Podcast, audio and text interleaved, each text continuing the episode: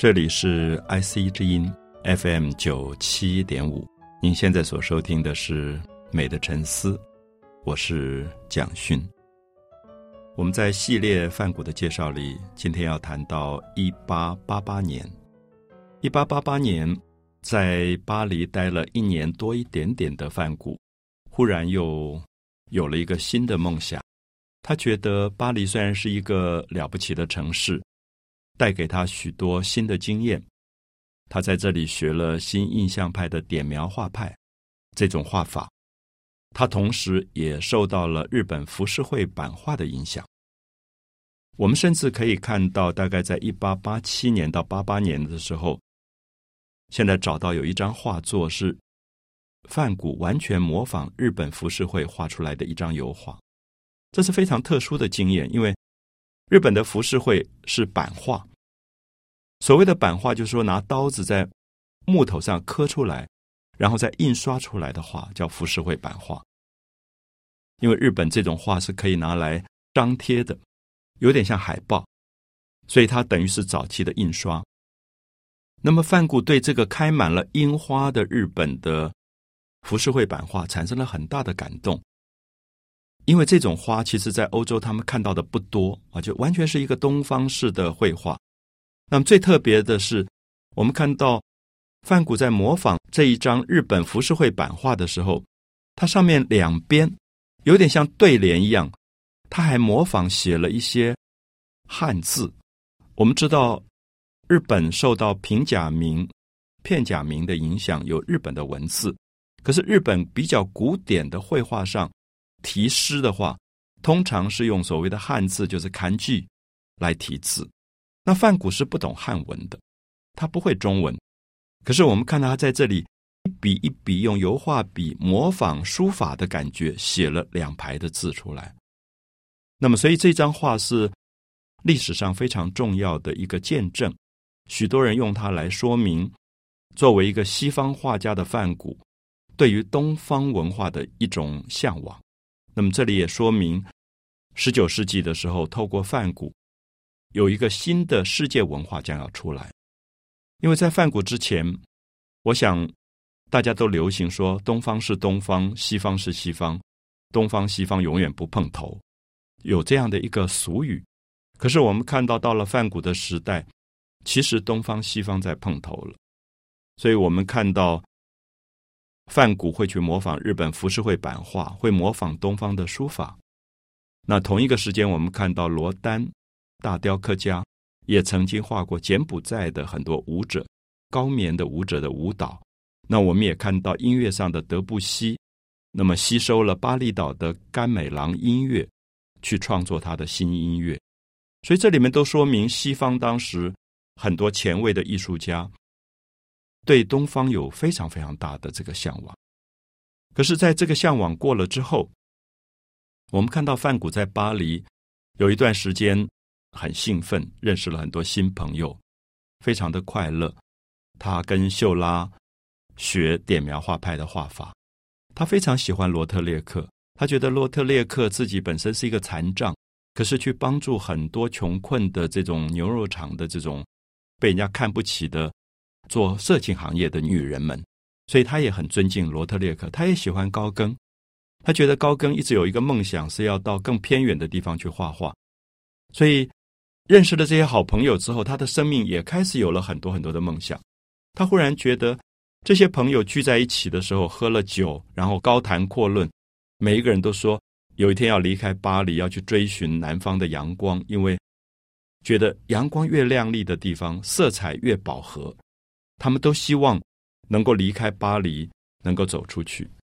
可是，许多听众朋友大概都了解到，我们今天如果住在都市，不管是台北或新竹，因为工作比较方便，我们大概也有一个梦想，说啊，有一天我们如果去兰屿多好，我们去澎湖也很好，我们去宜兰买块地，或去台东养猪。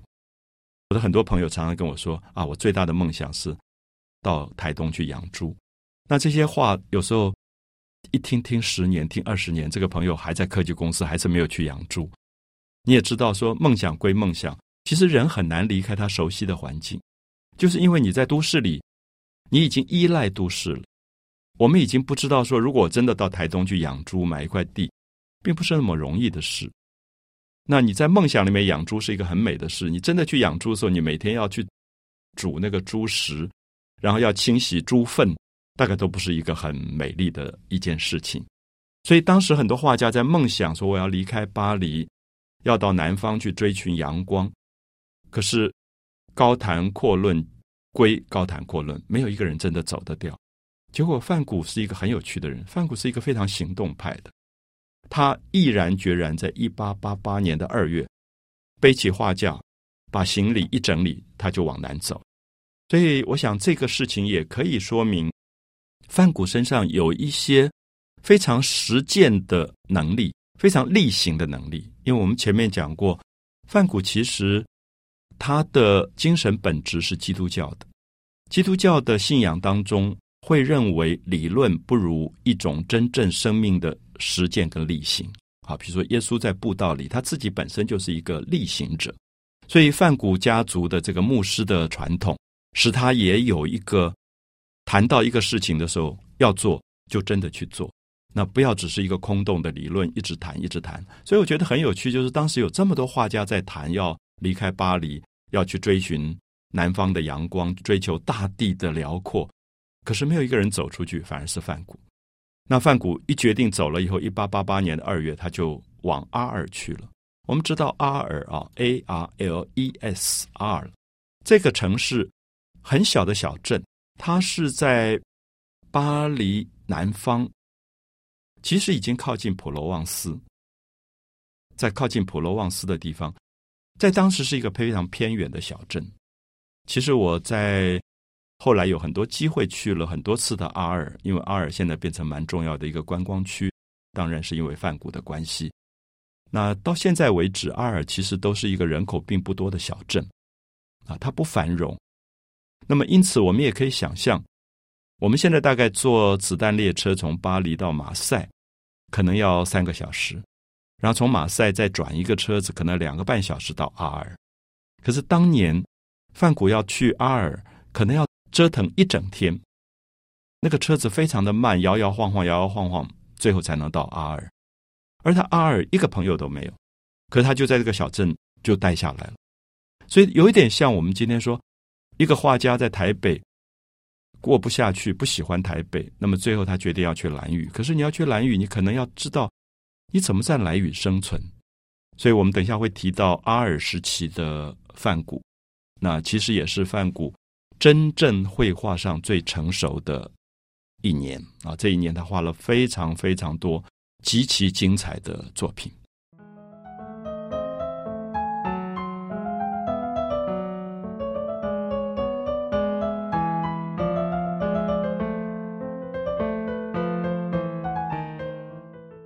谈到了一八八八年，范谷一个人背着行囊，简单的行李。一些画布、话剧，就到了法国南方的阿尔。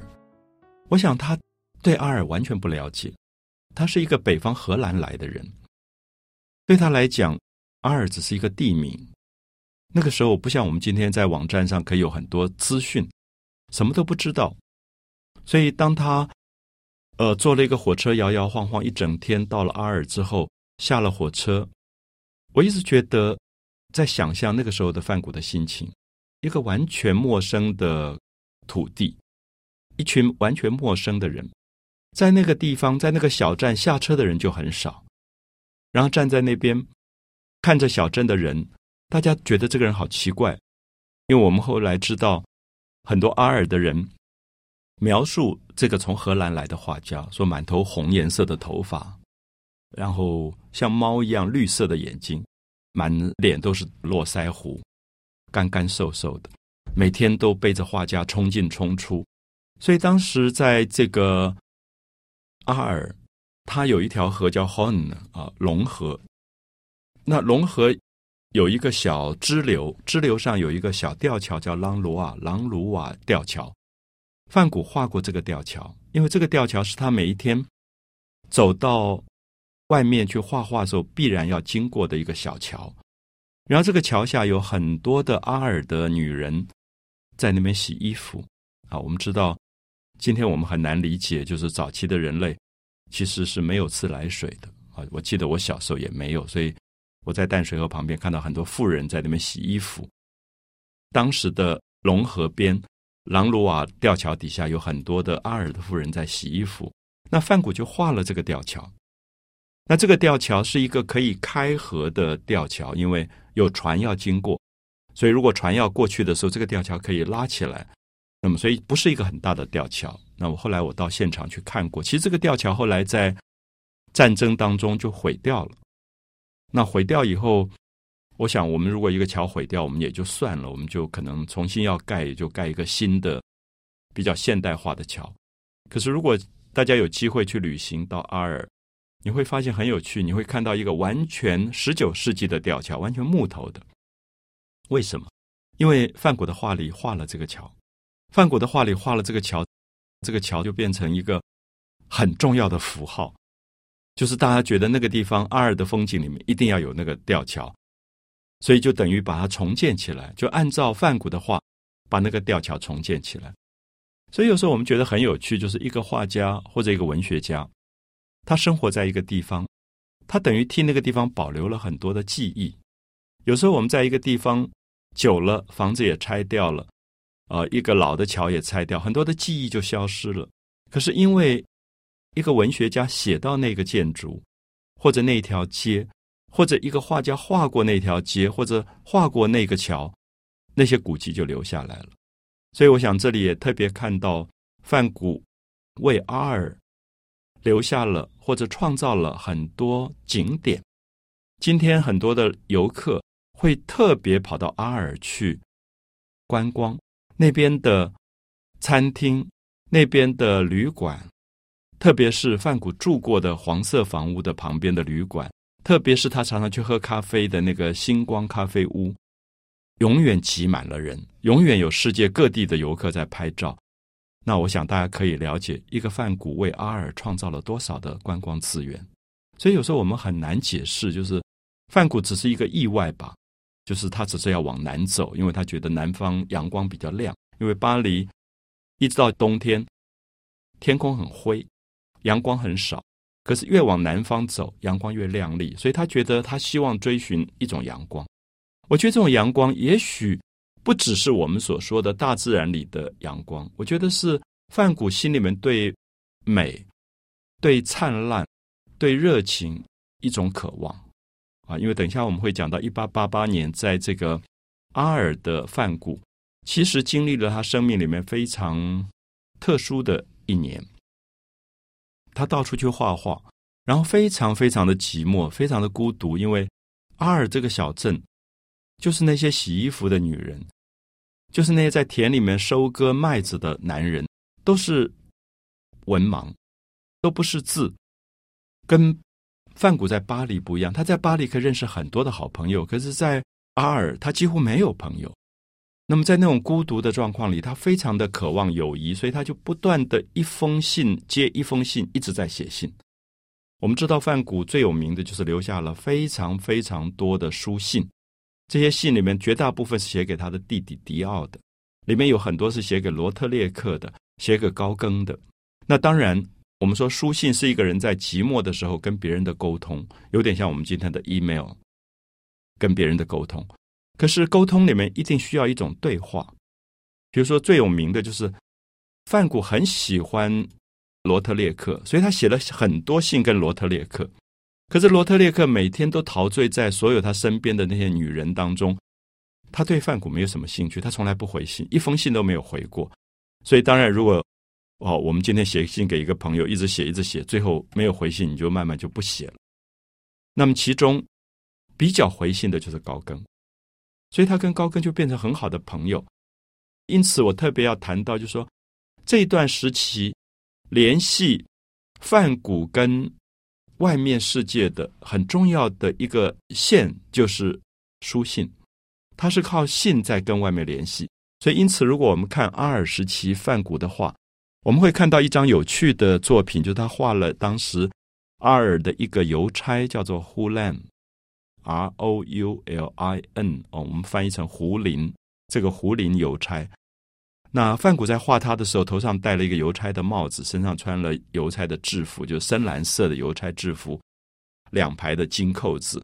这个邮差是一个很普通的人，可是我们知道，这个邮差胡林几乎变成了范谷在阿尔最早的一个好朋友。为什么？因为他不断的送信，就是范谷写出去的信是透过他送出去的，别人寄给范谷的信也是透过胡林拿给他的。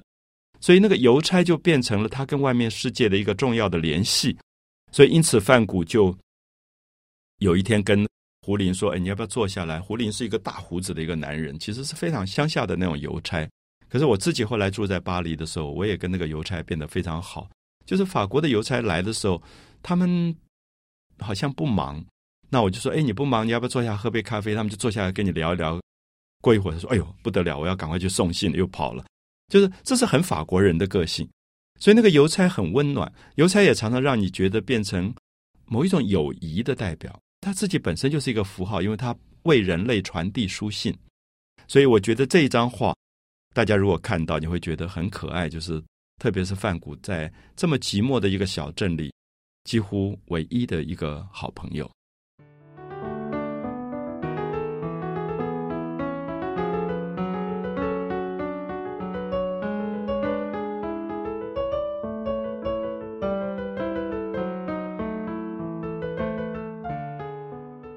谈到一八八八年，范谷从巴黎到了阿尔，不知道大家有没有感觉到范谷的足迹一直从北方往南方走，从荷兰到波黑纳什的比利时这个地方，然后到巴黎，然后再到阿尔，他的足迹一直在往南走。他当时觉得南方对他来讲是阳光的故乡。他想要去感觉阳光。他到了阿尔的时候，他觉得非常的兴奋。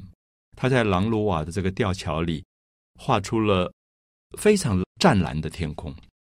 我们知道这种蓝在巴黎都不太容易看到，因为巴黎的天常常是灰的。而这个湛蓝的天空，整个倒影在龙河的河水里，然后有一些妇人在河边洗着衣服，然后草坡上的麦子都是。金黄色的，所以那时候他很兴奋，他写了很多的信给他弟弟，给高更，告诉他们说这里的阳光多么亮丽。可是，我想这里面有一个很特别的一点，也许大家可以了解，就是范谷很想跟别人分享他所感觉到的美，可是有时候他会狂喜到去夸张。其实我们也知道，在阿尔的时候有非常落寞的时刻，有非常孤独的时刻。我们也看到他有时候在阿尔晚上睡不着觉，他就走路走到龙河的岸边，在河边散步。河边非常的荒凉，因为小镇人口晚上都睡觉了，因为农民都睡得很早。那么他睡着了，睡着了以后，他就看到天空上有一些繁星，因为我们知道在乡下没有很多的灯光烛火，他就描写那些星光。以及路灯倒映在河里面的感觉，我觉得那张画里面其实有一种荒凉跟某一种寂寞，也可以了解到范谷其实一直在非常孤独当中，渴望跟人沟通。可是他过去跟工人沟通、跟农民沟通，其实都没有成功过。到了巴黎以后，他跟一些他喜欢的画家沟通，短暂得到了一些快乐。可他内心深处好像一直有一种很大的渴望是。真正有一个懂他心事的人，可是他一直没有找到。他大概比较好的就是他的弟弟迪奥，所以他给迪奥的信里面是不断的在倾吐他的心事的。可是他这个时候他寄望了一个人，就是高更。他觉得高更是所有画家里他觉得最懂他心事的人，所以他就一封一封的写信给高更，然后把他所有在阿尔感觉到的那个风景的美。不断的用最狂喜、最亢奋的方式表达出来，然后不断的去催促高更说：“你赶快下来，你跟我一起住，我们一起画画，我们的日子会多么快乐！”因为我们也可以知道，在寂寞跟孤独里的人会有很大的渴望，就是对一种友谊的渴望啊，渴望高更来陪伴他，渴望高更跟他一起画画的那种快乐。所以这个时候。我们看到，大概从一八八八年的春天，他就开始不断去写信给高更，描述他所看到的阿尔。那么，的确，我们也看到这一段时期，范谷的画改变非常非常的大，因为他原来在巴黎，在一八八七年时候受到点描画派的影响，他的画面的点是很小的、碎碎的，一点一点的感觉。可到阿尔以后，因为他把画家立在麦田当中，他感觉到阿尔的阳光非常的强烈，好像鞭打在你的身上，会晒得你皮肤发烫的。然后他感觉到风吹过的那个麦浪是这样翻飞，所以他这个时候笔触变得很大。你可以感觉到，如果这段时期的画作你面临到梵谷的原作的话，那个油料是堆得很厚的，一层一层的油料。特别明显的是，他这个时候最喜欢画的一个题材就是向日葵。我到南方到阿尔的时候，你会看到车子这样开过去，有时候一个小时。你看到外面的风景都是向日葵，那这个向日葵是一种花，可是对于当地的农民来讲，它并不只是为了观赏花，是因为葵花它的瓜子可以榨油，它是一种经济产品，所以就大片大片的向日葵的田。可是所有的朋友，我记得看到这样的景象都会惊叫起来，因为。真的就是梵谷看到的景象，而这个是在巴黎看不到的，因为你会看到亮丽的阳光底下一大朵一大朵的向日葵，黄色的，然后它们都面向着太阳，它们的方向完全随着太阳在转，所以我想梵谷那时候也感动到说，阳光是有这么大的吸引力的，这么遥远的一个太阳可以让地球上的植物在仰望它的光跟热而燃烧起来它的生命的热情。所以我觉得这里面有一点在象征，范谷自己在找这个热情，他在找这个 passion 啊，找生命里面最能够燃烧他的一个力量，所以他就不断画向日葵，而因此他在画向日葵的时候，他的笔触就变成非常狂野，不再是秀拉的很碎细的点描。所以这一点我特别要解释，因为我们都知道，一个画家一定要找到自己的风格，自己的 style。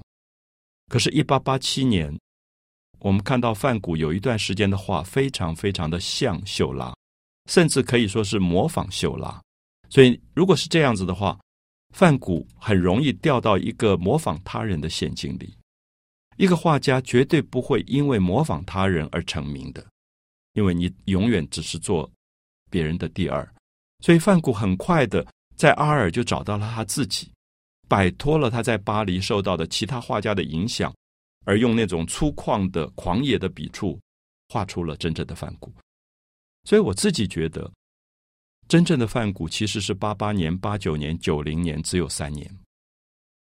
他完成了三年的风格，他就自杀走掉了。所以其实我们也很心痛，觉得这个画家一直在摸索自我风格，摸索到一八八八年，一直到他阿尔的时候，他才真正。完成了他自己，所以这也是为什么我们特别要强调阿尔对梵谷的重要。就是如果他没有来阿尔，他很可能在巴黎被其他人的画风会淹没掉。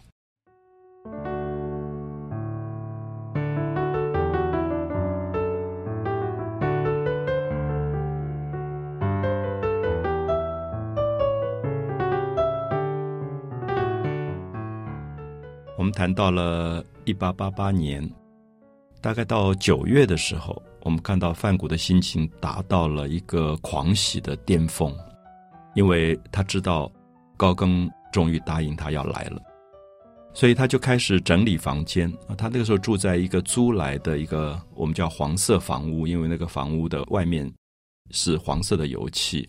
然后他在二楼的地方，范谷租了两个房子。那一个是他的画室，可是后来他就把这个画室准备出来给高更迎接高更。他为了迎接高更做的事情，有时候我们都觉得不可思议。就说好，我们有一个好朋友，可能要从乡下来或者从国外回来，我们为他准备一个房间。我们看到范谷可以是日以继夜的去准备这个房间。他把房间的墙壁上一点一点画了像壁纸一样的花，为了。迎接他最好的朋友，所以我们看到他把所有生命里面最大的快乐寄望在高更的来临。也许他寂寞到了极点，也许他孤独到了极点，他觉得只要高更来，就可以解决所有他的寂寞跟孤独。所以，其实我想，我们就已经有点担心，就是这样的一种狂热的对人的寄望，可能范谷会掉到另外一个幻灭里。我们看到他画了很多的向日葵，插在瓶子里的向日葵。他说要把这个向日葵的画送给高更，好像他觉得高更就是他的太阳，他就是那一朵向日葵。他不断的去仰望那个太阳，然后太阳可以给他光跟热。所以我想高更其实并不了解，因为他们跟范谷的相处其实时间并不长，在巴黎也只有一年。那高更有一点大拉拉的人，他并没有注意到细节。其实我们看到范谷可能有一些精神上的躁郁的问题已经发生了，就是他可能要发病了。就是我们知道这种躁郁的病，可能在不同的年龄会爆发。就他所谓的躁症，就是特别的亢奋，特别的嗨，那特别的狂喜起来。就是比如说高更要来，他就很兴奋，很兴奋的准备所有的事情。那其实我们知道，郁忧郁症。他是 depress，就是忽然掉到一个很深的低谷，一个情绪的低潮，它是落差很大的。那么，所以也因为范谷后来精神病理学上特别对躁症跟郁症做了很多的研究，因为范谷是第一个重要的个案，所以那个时候他一直在准备高更要来。那么高更是十月到阿二，所以大概九月的时候，他那个狂喜、兴奋已经到了。完全不能控制的状况，然后高更来了。高更来以后，他当然很高兴，跟他一起画画。可是很快的，我们就会发现，两个人共同生活其实是非常非常不容易的。他们当时有一点在实验一种像公社一样的生活，就是两个人住在一起，然后他们有的钱，比如说高更有一点钱，或者范谷他弟弟会寄一点钱给他，他们就丢在一个罐子里，然后大家一起用。好，我的意思说，我们今天如果有一个室友，我们大概经济还是独立的。可是范谷跟高更好到什么程度？他们觉得经济可以一起用，所以不在乎对方从罐子里拿多少钱，所以每天买菜的钱都从罐子里拿。那后来高更写到一个很有趣的事，就是说他们是成年的男人，高更就说男人有生理上的需要，所以有时候他们要去妓院，那个钱也都在这个罐子里拿。可是后来就开始吵架了。因为高更会抱怨范谷说：“你怎么煮汤的时候连颜料都煮进去了？”因为他在画画，大概不精心，所以那个颜料就掉到汤里，就煮了一锅的南瓜汤就变成蓝色了。这样，那高更就很生气，说：“这个汤怎么喝啊？”这样，然后范谷也跟他吵架，范谷就说：“你最近去那个妓院的次数太多了，那个钱都给你花掉了。”所以他们两个就开始一直吵架。所以我也觉得这件事情其实说明，我们再好的朋友，其实。